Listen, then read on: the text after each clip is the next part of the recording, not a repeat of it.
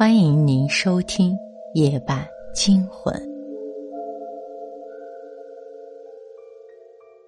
而我第一个要烧的人就是老夏，因为白天送来的遗体太多，有三十多具，有的尸体被车轮碾过，整个脑袋四分五裂，化妆师用线缝了三个多小时，用了许多蜡才把脑袋复原。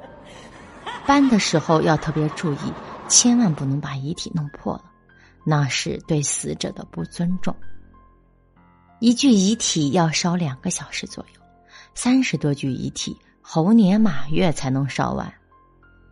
我不想熬夜，就惦记着四号炉子空着，看看时间，晚上七点四十分到天亮还有八九个小时，根本烧不完。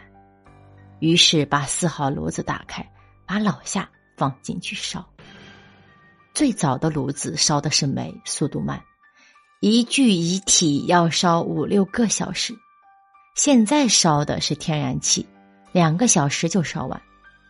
人骨头里最不容易烧掉的是腿骨，因为腿骨最粗最硬，不管烧多久，腿骨还在。有人说头骨硬，错了。头骨就算烧不掉，拿出来的时候也得被火头敲碎，要不然家属看见骨灰中还有骷髅头都瘆得慌。因此，烧出来的也不是灰，而是白色的骨头残渣。骨灰出来的时候要喊回避了，然后喊遗体的编号，家属按号上前来领走骨灰，用红布包裹。装进事先埋好的骨灰盒里，回去一埋，哭几声，完事。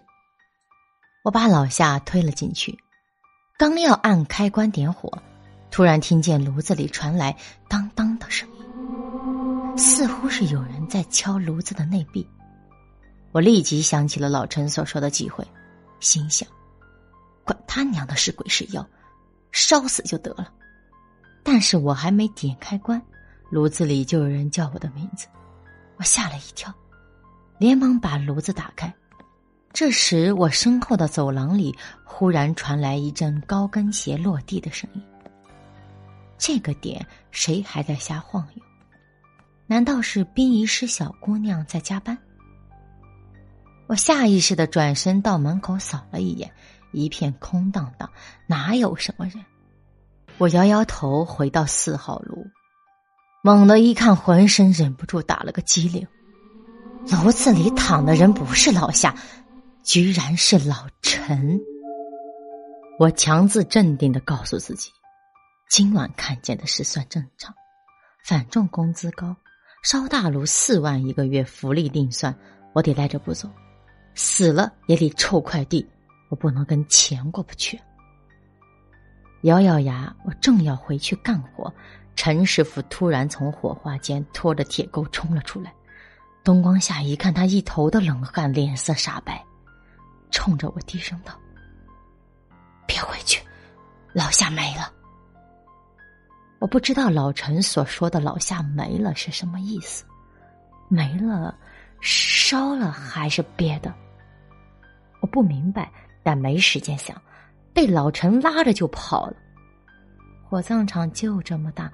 能跑到哪去？也只能藏到其他办公室，把门一关，两个人瑟瑟发抖。老陈见多识广，胆儿上都练出肌肉来了。没想到他也胆怯，也会怂。我看了看他，他也在看着我。突然的，我感觉老陈看我的眼神有点不对劲。他戴着手套的手搭在我的肩膀上。感觉冰凉冰凉，想抓住我不让我跑，脸上说不出来到底是什么怪异表情，看得我毛骨悚然。我转过身去，不敢再回头看陈师傅，但肩膀被老陈抓住，也离不开，就蹲在办公室的办公桌下面，浑身像是被水淋过似的，汗直往外冒。就在这时候，我听见门口有脚步声，高跟鞋踩着地面发出的声音，听得我心脏马上就要停。我下意识回头看老陈，不管如何，他是大火头，在火葬场这一亩三分地，到了晚上就他和老夏说了算。老夏一死，老陈得扛起除妖除魔的大旗。但刚才老陈的眼神着实古怪。我这一回头，却见老陈呲着牙，我瞬间就被吓得跌坐在了地上，没晕过去算是我祖上积德了。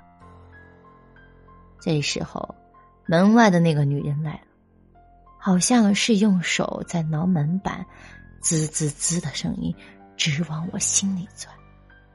我感觉三魂七魄都飞了出来，抓都抓不住，眼珠子一翻，心脏都骤停了。